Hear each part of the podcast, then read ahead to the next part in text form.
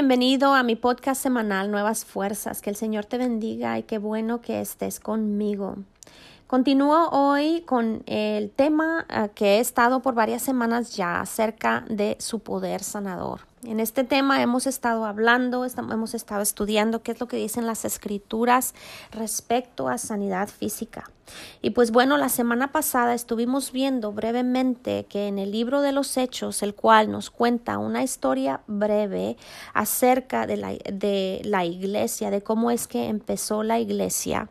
Y ahí vimos que después de que Jesús fue levantado de la muerte, Él envió el Espíritu Santo, los, los creyentes que estaban ahí en el aposento alto, ellos recibieron el bautismo del Espíritu Santo.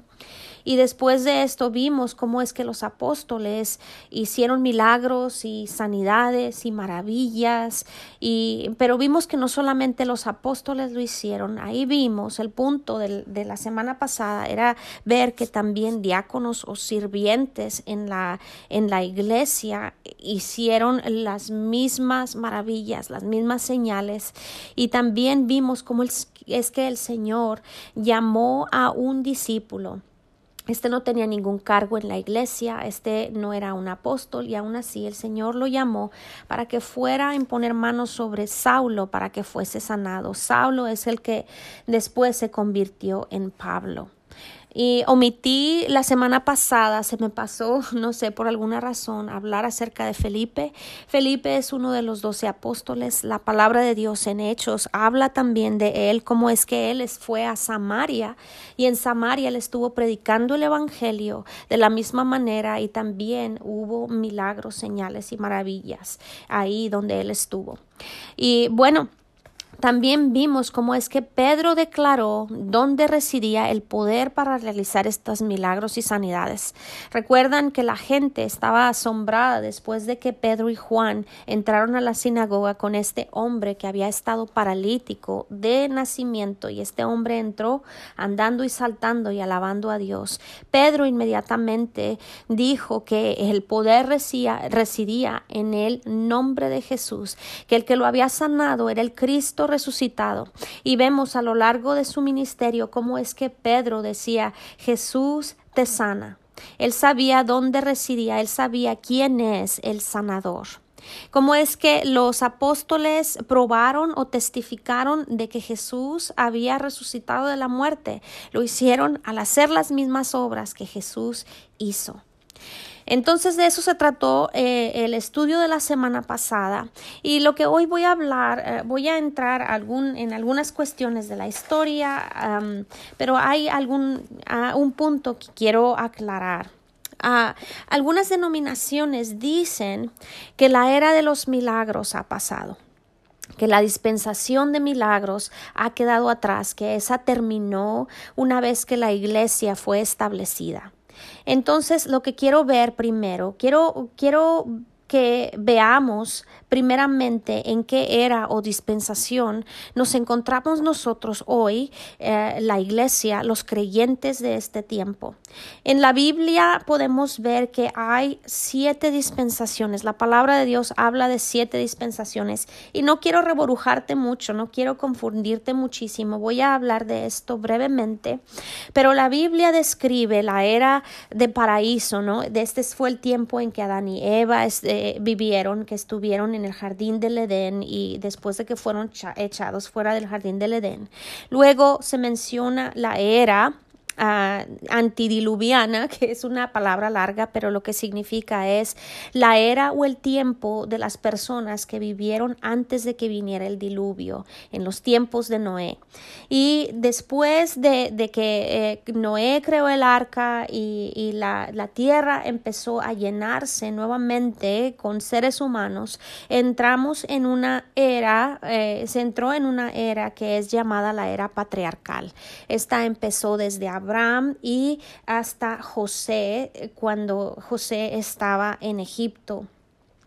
Después de esto vemos que entra Moisés y Moisés viene con eh, esta, eh, es esta era la ley, la, la era mosaica, es cuando fue entregada la ley, los diez mandamientos y la ley de Dios.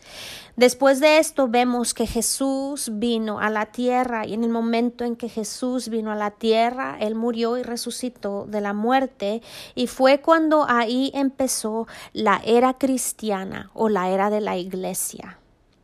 Después de esto, nosotros vemos en, en, las escrituras cómo es que se habla acerca de una era que durará mil años, en las que Jesús reinará junto con su iglesia sobre la tierra. Y por eso se llama el milenio o la era milenial. Y luego vemos una era, la era que está al final de todas las cosas, que es la eternidad. Y pues bueno, ahí brevemente describí las siete dispensaciones que nosotros podemos discernir en las escrituras y podemos ver fácilmente que la era en la que nosotros nos encontramos es la era cristiana, es la era de la iglesia. Pablo estaba en esta era, él vivió en esta era de la iglesia y en muchas eh, eh, ocasiones nosotros podemos ver que él está hablando cuando él está predicando, Él está hablando de que estamos en los últimos tiempos. Él habla acerca de la gente de su generación también, cómo es que ellos estaban en, los, eh, en el fin de los tiempos. También podemos ver en el sermón de Pedro, en el libro de Hechos, cuando vino, que fue el día del Pentecostés, después de haber recibido el bautismo del Espíritu Santo, cómo es que él salió y él declaró que ese día se había cumplido una profecía que había dado el profeta Joel acerca de los últimos tiempos. Nosotros estamos en esa misma era. Nosotros estamos en la era de Cristo, en la era del cuerpo de Cristo, en la era de su iglesia. Y si esta no es una era de milagros, entonces, ¿cuál es? En esta era, el profeta Joel dijo que el Espíritu de Dios vendría sobre toda carne, sobre hombres y mujeres, sobre jóvenes y ancianos, sobre sirvientes también, y dice que las señales, señales, habría señales en la tierra y en los cielos y que estas señales serían antes del regreso de nuestro Señor Jesucristo, la cual déjame decirte que está cercana.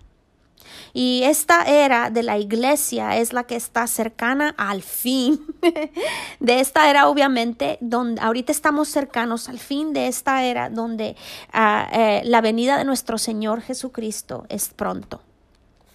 Pero el apóstol Pablo en su carta a los Corintios, él insistía que la iglesia es el cuerpo de Cristo. Cada uno de nosotros somos parte de este, somos parte de su cuerpo y nosotros le pertenecemos a Él, es lo que dicen las escrituras. La función del cuerpo de Cristo no ha cambiado. Lo que Dios le dio a la iglesia en el principio de la era cristiana permanece y pertenece al cuerpo de Cristo el día de hoy. Nosotros tenemos el mismo poder, tenemos los mismos dones y la misma vida que los cristianos de antaño. ¿Qué fue lo que hizo que eh, estos apóstoles fueran poderosos, ah, más que tuvieran un poder que un hombre común y corriente no tenía? No fue que ellos habían caminado con Jesús, no fue que que, que, ellos eran apóstoles, no fue que ellos tuvieran ese título, no, lo que les dio este poder es el don del Espíritu Santo, es que ellos fueron llenos del Espíritu Santo. ¿No tenemos nosotros el mismo Espíritu Santo el día de hoy? ¿Recibimos un Espíritu Santo diferente? El decir que ah, fueron Pedro, Juan, Esteban, Pablo, etcétera, que estas personas, que ellos son los que hicieron esos milagros, entonces nos pone en la misma categoría que la gente que estaba rodeando a Pedro y a Juan, dice, que estaban admirados pensando que ellos eran los que habían sanado a este hombre paralítico. Cuando Él les dijo, ¿por qué ponen sus ojos en nosotros como si hubiera sido nuestro propio poder o santidad lo que ha sanado a este hombre? La verdad es que por generaciones en la iglesia se le ha dado esta, este poder o, se ha eh, dicho que este poder era un poder que residía solamente en ellos a causa del apostolado que tenían en sus vidas, pero esto es algo que nosotros no vemos en las escrituras. Hemos cometido el error de exaltar al hombre y no damos valor al Espíritu Santo, quien realmente fue el que hizo estos milagros. Estos hombres tuvieron una tarea peculiar y excepcional. Ellos fueron testigos de la resurrección de Jesucristo y ellos organizaron la iglesia. Pero para demostrar que los dones milagrosos de la iglesia no estaban confinados o enfrascados solamente en los apóstoles, el Señor usó, como lo vimos la semana pasada, a personas comunes y corrientes, creyentes, tal como lo somos nosotros. Nosotros vemos también que el Señor ordenó que los ancianos de la iglesia oraran por los enfermos. Lo vamos a leer, esto está en Santiago, en el capítulo 5, versículos 14 al 16. Y dice así, ¿está alguno enfermo entre ustedes?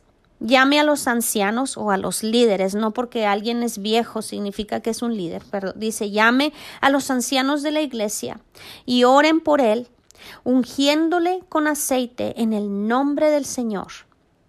Y la oración de fe sanará al enfermo y el Señor lo levantará. Y si hubiera cometido pecados, le serán perdonados. Confiénsense sus pecados unos a otros y oren unos por otros para que sean sanados, pues la oración eficaz del justo tiene mucho poder. Quiero que se fijen bien, esto es parte de la doctrina de la iglesia, así como habla del bautismo, así como habla de otras, de, la imposición de manos, así como se habla de varias doctrinas en las escrituras, en el Nuevo Testamento, en las epístolas. Estas escrituras en Santiago son una ordenanza, son parte de la doctrina de la iglesia. Si alguien estaba enfermo, ¿qué es lo que hacían? Ellos iban a los líderes de la iglesia para que los ungieran con aceite y oraran por ellos, para que fuesen sanados y, si habían, perdon, habían cometido pecados les fueran perdonados. Pero ahí también dice, confiénsense sus pecados los unos a los otros y oren los unos por los otros. Eso significa tú y yo oremos los unos por los otros para ser sanados, porque la oración eficaz del justo y como dice la palabra de Dios, nosotros hemos sido justificados por la fe en Jesucristo. Y dice ahí, la oración del justo hace un poder tremendo disponible a cada uno de nosotros. Si estás en tu casa, si, si, si, eh, si tus hijos se enferman, si tu esposo se enferma o si tu esposa se enferma, el Señor nos dice que podemos orar los unos por los otros para que seamos sanados. Y bueno, esta autoridad eh, nos ha sido dado, este mandato se nos, ha, se nos ha dado a nosotros, a la iglesia. Nuestro Señor Jesucristo nunca contempló ni tampoco propuso que hubiera un golfo de impotencia después de, la, de los apóstoles. En las escrituras no podemos encontrar que diga que después de que los apóstoles se hayan, se hayan ido y establecido la iglesia, entonces ya no hay necesidad de milagros, entonces ya no hay necesidad de sanidades, entonces ya no hay necesidad de nada de esto, como si Jesús, el Señor, hubiera removido esa parte integral de la iglesia. Lo que ha causado esta impotencia realmente ha sido la incredulidad de la iglesia la decadencia o la corrupción en la iglesia. El Señor no deseó ni diseñó que la iglesia no tuviera poder después de que los apóstoles se fueran.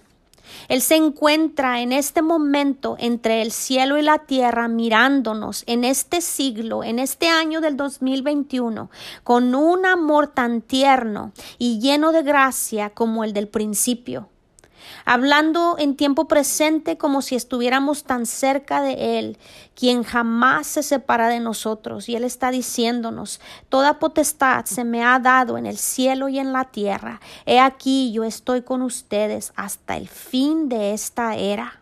Eso es lo que dice en el griego, hasta el fin de esta era. Es una era y, en la que nosotros estamos, y no dos, como algunos dicen, la de los apóstoles y la que es sin los apóstoles. Es solamente una era, la era de la iglesia. Su poder no ha sido removido. Es el, es, es el perpetuo. Yo soy Jesús o Dios el que es el que dijo yo soy y Él es el que está cerca tanto al final como lo estuvo al principio. En realidad, las obras que nos ha mandado hacer son un complemento de las suyas, o más bien lo voy a decir, son sus obras por medio de la iglesia. Como dice en Hechos 1, las cosas que él empezó a hacer y a enseñar. Él las está terminando hoy por medio de su iglesia. Les recuerdo que esto es lo que Jesús dijo que sería nuestra obra el que, crearon, el que creamos en Él y el que cree en Él, las obras que Él hizo, que nosotros también haríamos. Esto quiere decir que esta es una obra en asociación con el Cristo, como la iglesia, la iglesia y Jesucristo, la cabeza y el cuerpo de Cristo obrando juntos. Y luego dice ahí que aún mayores que las obras que él hizo también haríamos. Y realmente mientras que la iglesia antigua se mantuvo en esta fe y mantuvo predicando esta palabra, sanidad había en, en los primeros días y las mismas obras sucedieron en medio de la iglesia. De hecho, hay eh, historia, y me estoy, me estoy refiriendo aún fuera de la Biblia, pero la historia de la iglesia en los siglos 2, 3, 4 y 5, nosotros vemos creyentes tan famosos como Ireneo de León, y vemos también a Tertuliano, que tiene nombres medio extraños, pero si tienen tiempo, busquen eh, en internet y vean qué es lo que ellos hicieron. Pero estos hombres dieron testimonio de los muchos milagros de sanidades que prevalecían en la iglesia. Aún, aún había muchos muertos que fueron resucitados en el nombre de Jesús tantos y tantos escritos que historiadores hicieron como Procopio y Justino. todos ellos dieron testimonio de los milagros y las sanidades que sucedieron en la iglesia, aún después de que los apóstoles ya se habían ido. Aún también hay en la historia se habla de que la mano derecha de Martín Lutero quien, eh, quien estableció la reformación protestante, que su ayudante Felipe Melanchthon, tiene un nombre medio extraño porque es alemán, pero dicen que este hombre estaba enfermo y estaba a punto de morir. Y Martín Lutero oró por él y fue levantado de esa enfermedad. La era de milagros no ha pasado como algunos lo declaran. Y esto lo hacen al leer Primera de Corintios capítulo 13 versículos 8 al 12. Yo les recuerdo, lo vamos a leer ahorita, esos versículos, pero les recuerdo que el capítulo 12 habla de los dones espirituales. Y ahí habla acerca de dones de sanidades, milagros y maravillas, etcétera, cosas que le pertenecen a la iglesia el día de hoy. Pero quiero enfocarme en estos versículos ah, ahorita simplemente para que veamos qué es lo que realmente dicen las escrituras. Primera de Corintios capítulo 13 versículos 8 al 12. Dice, el amor nunca deja de ser, pero las profecías se acabarán y cesarán las lenguas y la ciencia acabará. Aquí voy a hacer una pausa. Algunos dicen que ya eso de profetizar se ha acabado y eso de las lenguas se ha acabado. Pero ¿qué acerca de la ciencia? Para que este versículo sea verdadero, entonces tampoco debería de haber ciencia y nosotros vemos que hay ciencia. Dice, porque en parte conocemos y en parte profetizamos. Pero fíjense bien lo que dice en el versículo 10. Mas cuando venga lo perfecto, entonces lo que es en parte se acabará.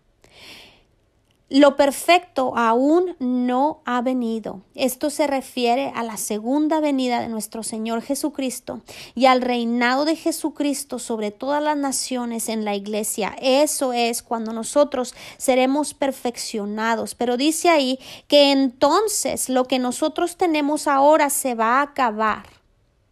Pero eso no dice que ya se ha acabado. Y luego continúa diciendo Pablo, cuando yo era niño hablaba como niño, pensaba como niño, juzgaba como niño, mas cuando ya fui hombre dejé lo que era de niño, dice, y ahora vemos por espejo oscuramente esto se refiere a que nosotros no tenemos una revelación total de todo lo que, eh, de, de, toda la voluntad de Dios, de todo lo que es Jesucristo, de todo lo que nosotros somos en Él. Dice, mas entonces veremos cara a cara. ¿Cuándo es entonces? Cuando Él vuelva, cuando seamos totalmente cambiados, dice, pero entonces, dice ahí, conoceré como fui conocido. Fíjense bien, ahí en estos versículos nosotros podemos ver que el apóstol Pablo está hablando de la dispensación en la que nosotros estamos hoy y en la que estaremos después.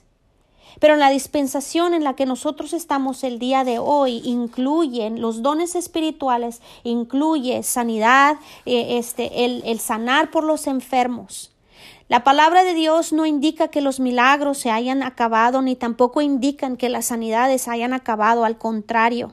Estas tienen que ser parte de la iglesia en estos últimos días, pues vemos que el enemigo, así como lo hizo en el tiempo de, Moisés, al convertir varas en serpientes, engañando al faraón, yo no sé si ustedes recuerden esa historia, cómo es que Moisés vino y se presentó delante del faraón y la vara que él tenía se convirtió en una serpiente, y, y cómo es que los magos que estaban con el faraón hicieron lo mismo.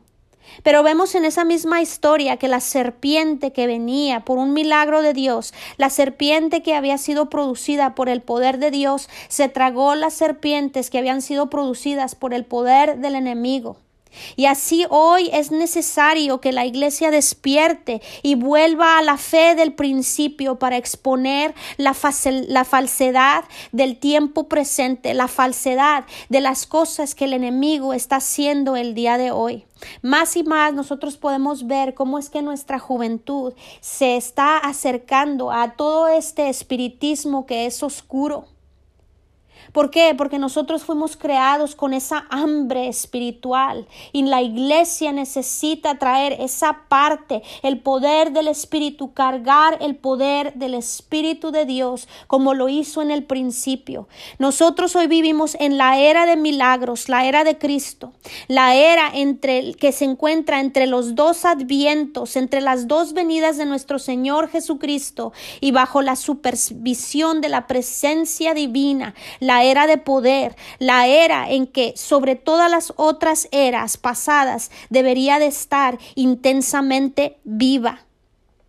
Esta generación necesita a un Cristo vivo y toda sociedad necesita las señales que le siguen para confirmar la palabra. ¿No creen ustedes que el día de hoy es necesario, es necesario el poder del Espíritu Santo confirmando la palabra de Dios, confirmando la predicación de la palabra de Dios, hasta que Jesús vuelva?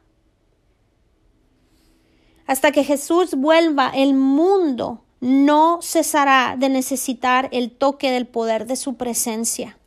En Hebreos, en el capítulo 2, en el versículo 4 dice, siendo Dios testigo junto con ellos, esto está hablando de, de los discípulos y cómo es que Dios fue testigos juntamente con ellos, con las señales y los prodigios y diversos milagros y repartimientos del Espíritu Santo según su voluntad. En Hebreos, en el capítulo 13, versículo 8 dice que Jesucristo es el mismo de ayer, Él es el mismo de hoy y Él es para él, es el mismo de siempre. Las obras que Él realizó en el pasado, que Él realizó en su caminar, las obras que Él realizó por medio de los apóstoles y de la iglesia primitiva, Él quiere hacer esas mismas obras el día de hoy. Ya, eh, ya para terminar, voy a hablar ah, acerca de aquellos que dicen que enfermedad es la voluntad de Dios y que debemos de someternos a, a la enfermedad con el propósito de ser santificados en aflicción. A estos yo solo les diría que sean consistentes y que practiquen sus sugerencias, que acepten enfermedad y permanezcan pasivos sin buscar la ayuda ni siquiera de un médico para escapar de la dulce voluntad de Dios. Pero algo más que yo quiero decir, que no debemos negar que en muchos casos, cuando alguien enferma, vuelve su mirada y enfoque al Señor, y esto produce en ellos una experiencia más profunda en Dios. Tampoco debemos cuestionar el fervor y el avance espiritual de aquellos que por alguna razón no reciben la provisión de sanidad. No debemos criticar, no debemos juzgar. Pero en esto no debemos equivocar. Dios no castiga a un hijo obediente simplemente para hacerlo un mejor cristiano. Su palabra nos fue dada con este propósito. La palabra de Dios nos corrige, la palabra de Dios nos enseña, la palabra de Dios nos equipa para que nosotros podamos ir a hacer las obras a las que el Señor nos ha llamado. Y pues bueno, en el Nuevo Testamento hay muchas cosas que podemos ver. Ah, el apóstol Pablo habló de varias cosas. Él dijo que había mucha gente enferma acerca de tomar la, la comunión en una manera indigna, acerca de no ah, discernir el cuerpo de Cristo. Pero en todas las instancias nosotros podemos ver la buena voluntad del Señor, podemos ver el poder de Dios obrando, no solamente eh, eh, cuando Jesús estuvo aquí en la tierra, lo podemos ver, podemos ver el corazón de Dios obrando en el Antiguo Testamento, cómo es que el deseo de, de, de Dios era sanar a aquellos que eran enfermos aún a causa de sus pecados. Vemos a Ezequiel, vemos a muchísima a, Abimelech. Puedo hacer una lista grande de todos los que hablan en el Antiguo Testamento, como Job, David y, y aún más y vemos cómo es que Jesús obró aquí en la tierra, sanando a todos los que se acercaban a, a Él en fe.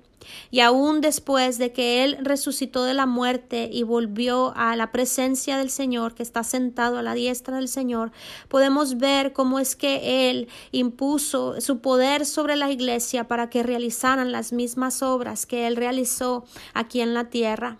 Y ese poder no se acabó con los apóstoles, ese poder no está ligado a un, a, un título, ese poder no está ligado a, a, un, a un oficio en la iglesia, ese poder está ligado al Espíritu del Dios viviente y está ligado al maravilloso y poderoso nombre de Jesús.